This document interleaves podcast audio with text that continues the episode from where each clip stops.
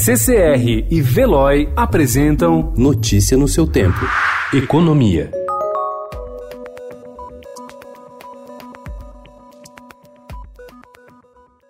O Tribunal de Contas da União vai barrar a contratação exclusiva de militares da reserva para trabalhar na força-tarefa para reduzir a fila de espera do INSS. Atualmente, 1 milhão e 300 mil benefícios aguardam análise. O TCU já avisou o governo de que terá de ser elaborada uma solução ampla para o recrutamento de pessoal, abrindo a possibilidade de contratação também para civis, segundo apurou o Estadão.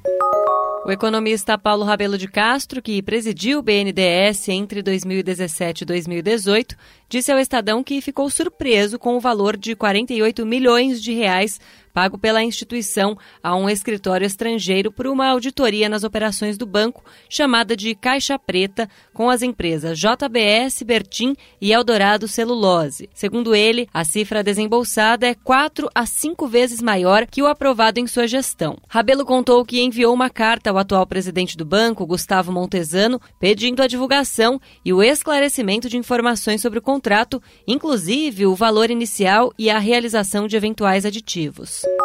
Ainda sobre o BNDES, parte da estratégia de desinvestimento do banco pode movimentar o mercado em até 23 bilhões e meio de reais com a venda de ações que possui da Petrobras. O presidente da instituição, Gustavo Montesano, afirmou em coletiva em Davos, na Suíça, onde ocorre o Fórum Econômico Mundial, que o valor base da venda é de 19,6 bilhões. A oferta ocorrerá na Bolsa de Nova York e na Bolsa de Valores de São Paulo.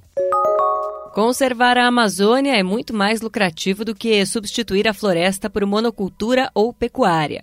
A explicação é do professor Carlos Nobre, diretor de pesquisa da Academia Brasileira de Ciências. Nesta quarta-feira, ele participou ao lado do presidente colombiano Ivan Duque e do ex-vice-presidente americano Al Gore de uma sessão especial do Fórum Econômico Mundial em Davos sobre como garantir um futuro sustentável à Amazônia. Notícia no seu tempo. Oferecimento CCR e Veloy.